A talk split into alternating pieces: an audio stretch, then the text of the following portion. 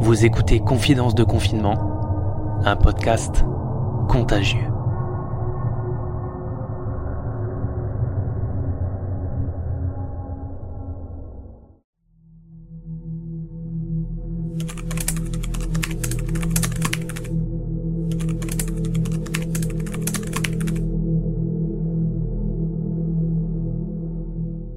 Hier soir, finalement, j'ai pris le temps avec ma femme. Ça fait du bien d'être avec elle.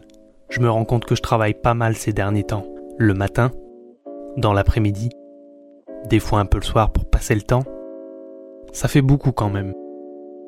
Et j'ai fait tout ça en sa présence pendant qu'elle gère admirablement l'école pour le petit. Et croyez-moi, c'est pas toujours facile. Qu'elle prépare les repas. Et qu'elle fasse aussi son boulot. Oh, je participe activement, croyez pas le contraire. Vraiment. Mais là, j'ai besoin qu'on passe du temps ensemble. Tranquillement, sans avoir à faire la police car les enfants sont dans le coin. Sans être obligé de regarder mes mails, ni même de penser une seconde à ce boulot qui est devenu une vraie échappatoire au confinement. Le besoin d'être avec elle est puissant. Et même si on passe toute la journée ensemble, j'ai parfois l'impression qu'on n'a pas réussi à se poser deux secondes pour savourer un moment à deux. Il faut gérer la maison, les enfants, le travail, et quand est-ce qu'on s'occupe de nous deux un peu? Elle en a besoin certainement en tant que moi. Ne serait-ce que pour changer elle aussi de sa routine quotidienne. Le problème c'est que je me suis assis par terre une bonne partie de la fin de soirée et qu'une nouvelle fois, je suis complètement à plat.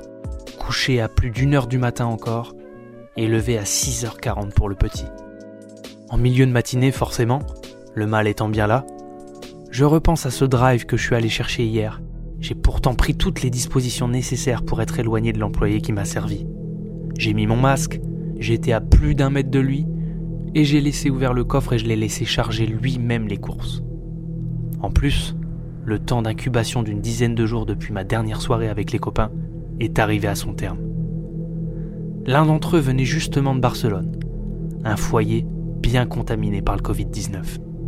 Tant qu'on n'aura pas passé ce week-end, j'aurai toujours ce concours idiot qu'on a fait tous ensemble et qui n'est absolument pas recommandé pour préserver les microbes de chacun.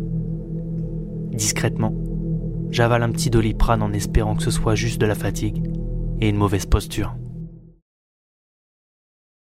On a du nouveau aussi dans notre région. Le couvre-feu aussi a été instauré par chez nous.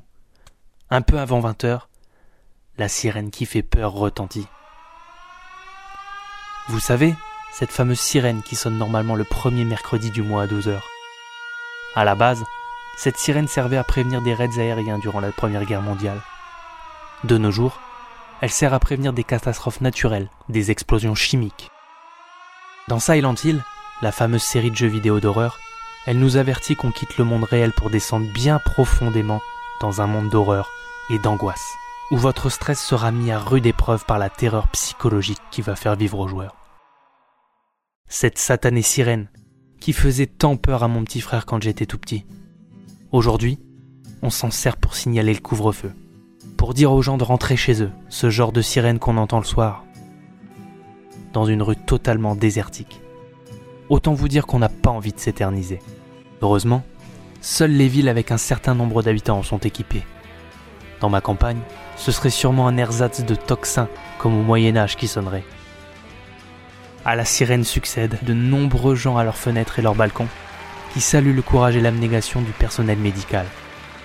Un des bienfaits des réseaux sociaux, qui quand ils sont bien utilisés, peuvent faire émerger des idées intelligentes et pas complètement stupides, comme on en voit tous les jours en temps normal. Je suis admiratif de leur travail. Ils se sacrifient et n'hésitent pas à donner de leur vie pour sauver des gens. On leur dira jamais assez combien ils sont importants. Importants comme ces gens de tous les jours qui travaillent toujours les livreurs, les employés de supermarché, les facteurs, la police, les pompiers. J'en passe beaucoup d'autres.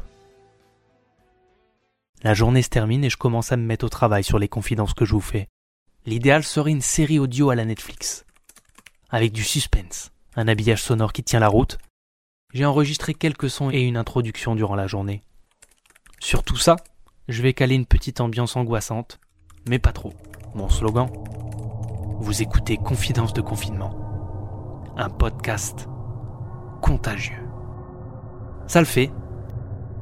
J'enchaîne du coup sur le montage du premier épisode, et je suis assez satisfait du rendu final. Ma démarche, c'est d'être au plus proche possible de ce qui m'arrive, faire en sorte que certaines personnes s'y retrouvent, retracer mon quotidien durant cette période, mes besoins, et vous faire partager certaines idées noires qui me traversent la tête. En courant tout à l'heure, j'ai pensé à la pire des façons que le scénario pourrait prendre. J'ai même décidé de réfléchir à l'enregistrer, à l'avance. Bien sûr, enregistrer ça à l'avance serait totalement à milieu de ce que je ressentirais si ça m'arrivait. Mais si ça m'arrivait, est-ce que j'aurais la force de pouvoir y réfléchir?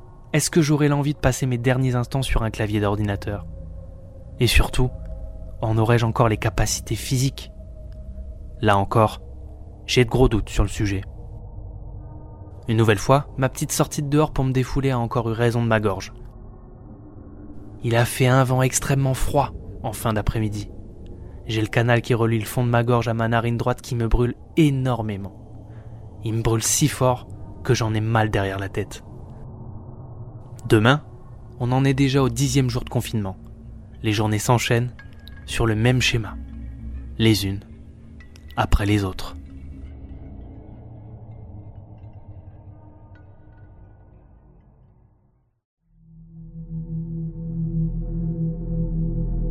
C'était Confidence de confinement, un podcast contagieux.